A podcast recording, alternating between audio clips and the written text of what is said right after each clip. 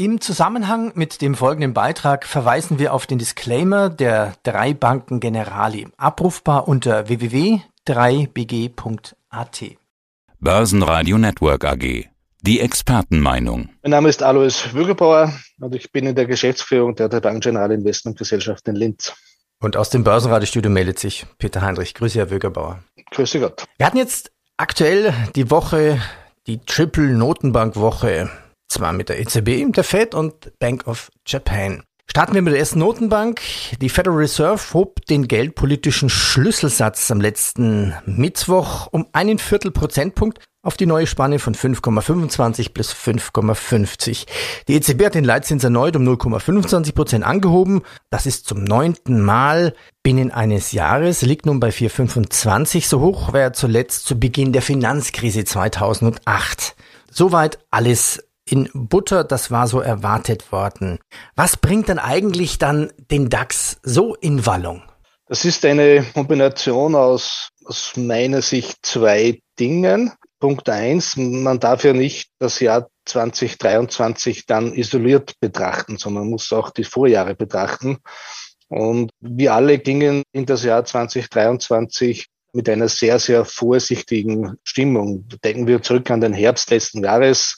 Äh, da war die Energiekrise das große Thema. Wie kommen wir denn durch den Winter und so weiter? Das heißt, diese, diese Worst-Case-Szenarien, die damals durchgedacht wurden, sind allesamt nicht eingetreten. Sind wir froh darüber.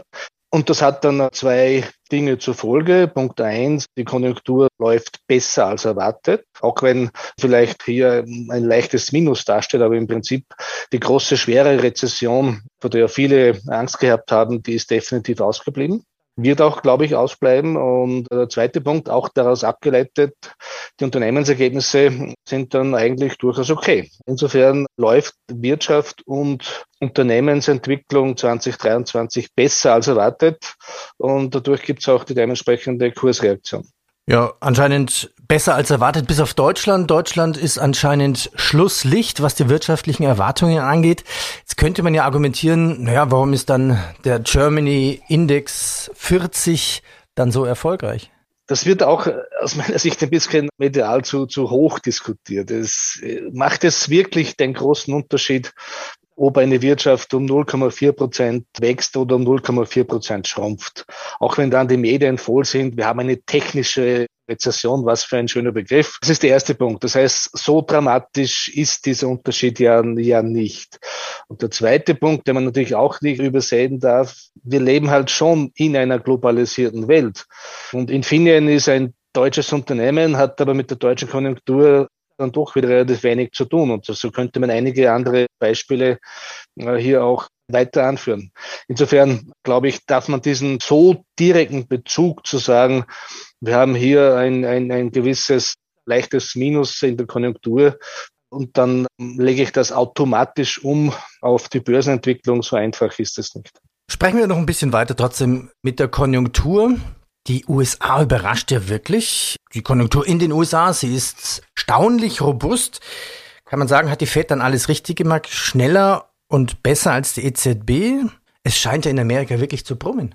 Ja, brummen ist vielleicht etwas, etwas zu optimistisch formuliert, aber ja, Sie haben recht, es läuft durchaus solide. Darf ich schnell einwerfen? Ich hatte ja letzte Woche ein Interview mit Palfinger und da meinte der Vorstand, USA, Nordamerika ist unsere beste Entwicklung und da machen wir den meisten Umsatz. Was auch dort stattfindet, also das haben wir auch ähnlich ein bisschen bei uns. Wir haben einen sehr, sehr starken Arbeitsmarkt nach wie vor. Das ist auch der große Unterschied zu vielen historischen Zinserhöhungszyklen, wo die Arbeitsmärkte sehr rasch reagiert haben. Quasi dieser Zusammenhang äh, zwischen Konjunktur und Arbeitsmarkt gegeben war. Das ist derzeit nicht so. Und das macht auch die Aufgabe der Notenbanken etwas komplizierter, weil man kann eine demografische Entwicklung nicht mit Zinserhöhungen bekämpfen. Insofern ist, ist ein Teil dieser hartnäckigen Entwicklung auch dem geschuldet, dass die Arbeitsmärkte eigentlich sehr stark sind. Und natürlich, wenn in der Bevölkerung eine relativ hohe Jobsicherheit vorhanden ist, dann, dann habe ich auch ein, ein solideres Konsumverhalten und das stützt natürlich dementsprechend auch die Konjunktur. Nochmal zurück zu den Notenbanken. Sie als Österreicher sind in Bergtouren gewöhnt. Ist der Zinsgipfel erreicht? Schaltet Lagarde und Jerome jetzt den Autopiloten für die Zinserhöhung ab?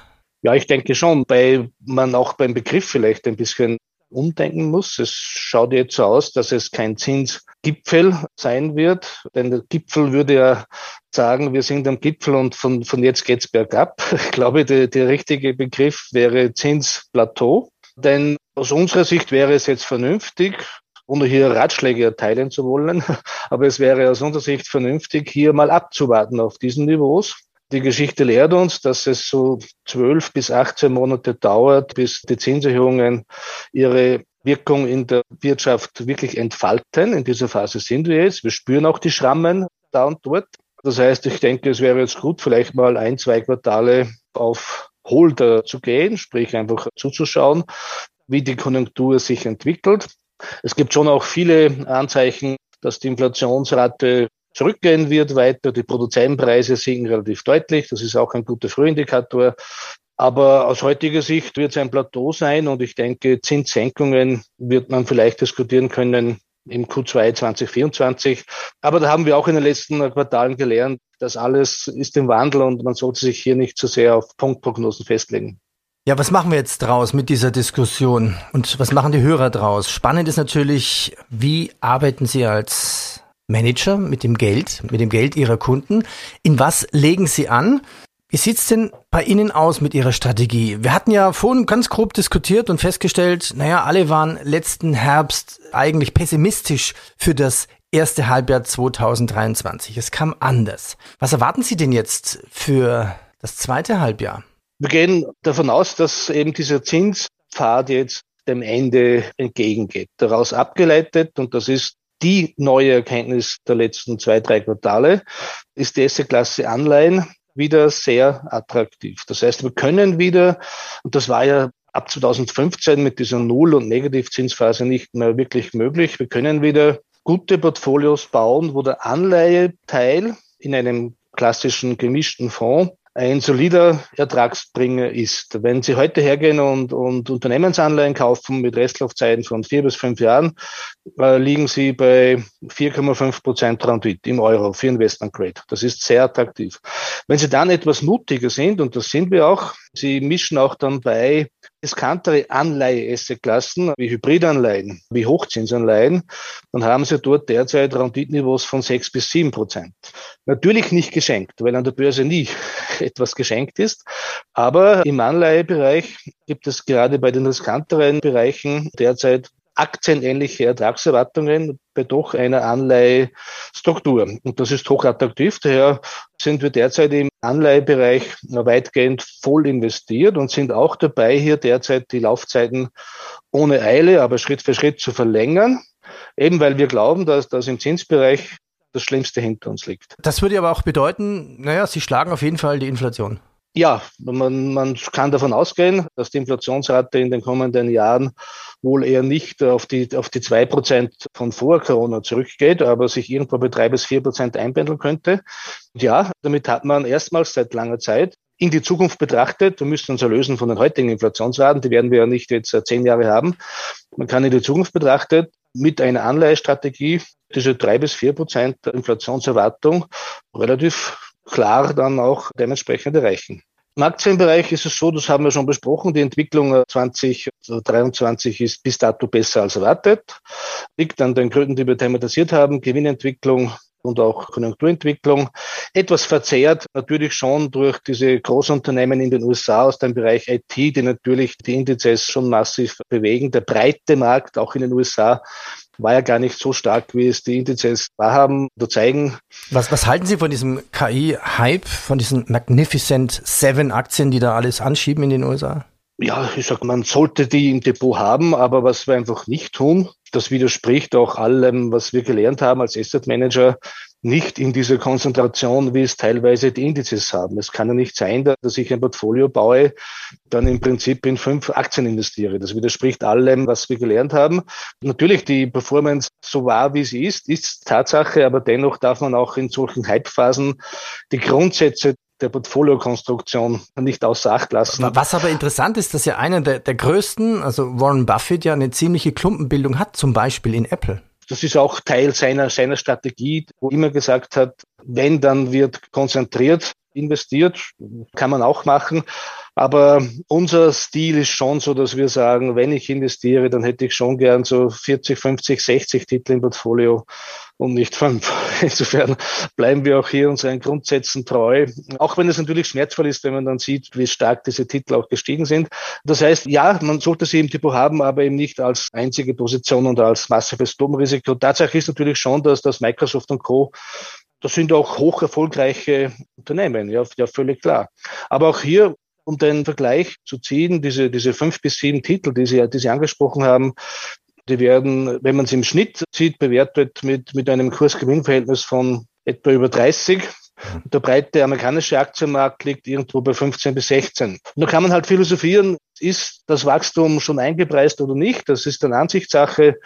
Aber hier sollte man sich, denke ich, derzeit auf keine Extremposition festlegen. Also nicht sagen, nur das, aber auch nicht sagen, Gottes Willen, das sind zu teuer da sollte man vorsichtig sein, weil die Firmen auch sehr erfolgreich sind. Ja, das ist ein schönes Stichwort. Also die Diskussion wäre jetzt natürlich, würden Sie in Aktien wie Nvidia noch investieren, wer noch nicht investiert ist, weil diese relativ teuer, hat sich ja schlichtweg verdoppelt von 2 auf 400 XXX US-Dollar. Bleibe dabei, wenn, wenn Nvidia ein Titel von 50 oder 60 ist, ja, warum denn nicht? Wenn Nvidia ein Titel von, von vier oder fünf Titeln wäre, wäre es mir zu konzentriert. Okay. Noch ein paar Rück- und Nachfragen. Wie sieht's beim ATX bzw. bei österreichischen Werten aus? Wie stark sind Sie da investiert? Da haben wir im Schnitt, wenn, wenn wir so quasi unsere gesamte Fondsgesellschaft durchrechnen, haben wir so etwa zwei bis drei Prozent des Aktienbestandes in Österreich. Das klingt jetzt wenig, ist aber eigentlich sehr viel, wenn man sich anschaut, wie die Rolle der Wiener Börse im globalen Kontext ist. Aber wir finden auch hier immer wieder sehr attraktive Investments und die Wiener Börse hat halt die Eigenleben. Das ist ja nicht neu. Das haben wir auch an dieser Stelle oft diskutiert. Aber es bleiben halt schon noch einige Fakten, die momentan nicht so gesehen werden, weil alles Richtung KI geht und wir auch natürlich eben diese, diese geopolitischen Themen hier in Europa haben.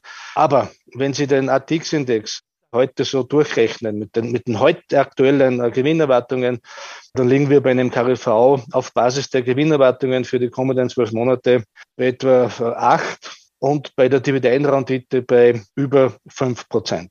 Das heißt, das ist halt jetzt ein, ein, ein value-gepreister Markt. Das wird jetzt nicht so sein, dass über Nacht die Wiener Börse entdeckt wird und wieder quasi zu neuen Höhenflug aufbricht. Aber denke, für strategische Investoren mit ein bisschen Weitblick ist dieses Bewertungsniveau schon sehr, sehr reizvoll. Zwischen den Optionen Full House und vorsichtig, wie stark sind Sie investiert? Wie viel Cash halten Sie an der Seitenlinie? Wir legen das, wir legen das anders fest. Also wir sagen im Aktienbereich, was ist denn der maximale Ausnützungsgrad? Und der ist immer 100 Prozent, klarerweise.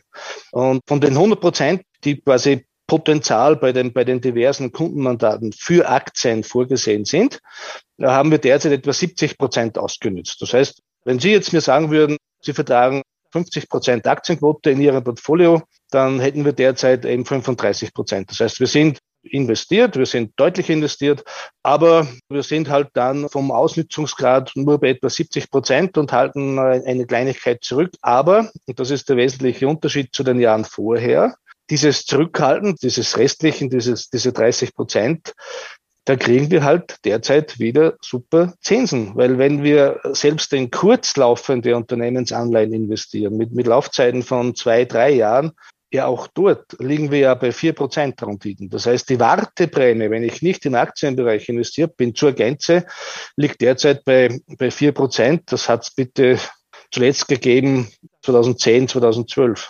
Also statt Geld für einen Parkplatz zu bezahlen, bekommen Sie jetzt ordentlich Geld auf dem Parkplatz. So, so ist es. Und das, das macht dann natürlich es etwas weniger schmerzvoll, wenn ich die Aktienquoten nicht auf 100 Prozent Auslastung fahre und die Börsen sich halt dann gut entwickeln, weil, weil auch eben dieser Parkplatz wieder Zinsen bringt. Herr Bürgerbauer, ich danke Ihnen. Danke. Danke auch gerne. Börsenradio Network AG. Das Börsenradio für Privatanleger. Hat Ihnen dieser Podcast der Wiener Börse gefallen? Dann lassen Sie es uns doch wissen und bewerten Sie unseren Podcast mit vollen fünf Sternen. Vielen Dank und bis zum nächsten Podcast. Alles rund um Börse.